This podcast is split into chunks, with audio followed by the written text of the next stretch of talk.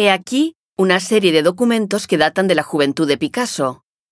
Algunos brindan testimonio del contexto político y conflictivo de la época y otros son simplemente dibujos que el artista realizó durante su juventud. Picasso recibió una formación artística académica muy pronto junto a su padre, que también era artista.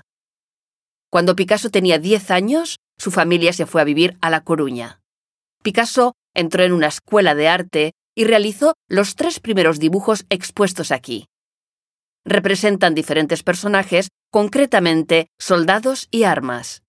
Se trata de escenas que parecen haber sido tomadas al natural y algunas son incluso caricaturas esbozadas en cuadernos o libros de la escuela de arte. El dibujo es rápido, el trazo enérgico y espontáneo. El joven Pablo continuó formándose en la Escuela de Bellas Artes de Barcelona y después en Madrid. De este periodo data la segunda serie de documentos expuestos a la izquierda que tiene detrás. Estos presentan sobre todo escenas de batallas. A partir de este momento, sus representaciones pasarán a ser más densas y construidas, y estarán inspiradas en la gran pintura histórica.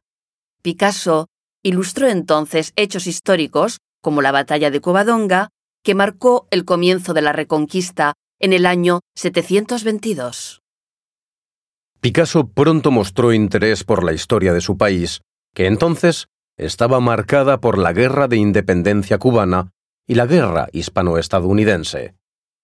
También se interesó por la Segunda Guerra Boer en Sudáfrica, un conflicto que comenzó a ser difundido por la prensa española con la llegada del siglo XX.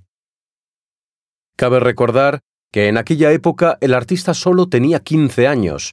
Sin embargo, ya frecuentaba los círculos de intelectuales anarquistas españoles, donde se mostraba antimilitarista y libertario. Siguió mostrando su compromiso político cuando se fue a vivir a París en el año 1900.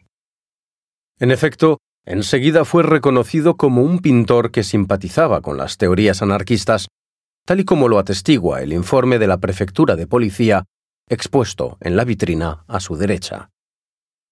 Entonces vivía en casa de su amigo anarquista Pere Mañac, un comerciante de arte español. Picasso volvió a mostrar su compromiso cuando firmó, en 1900, el manifiesto de la colonia española residente en París.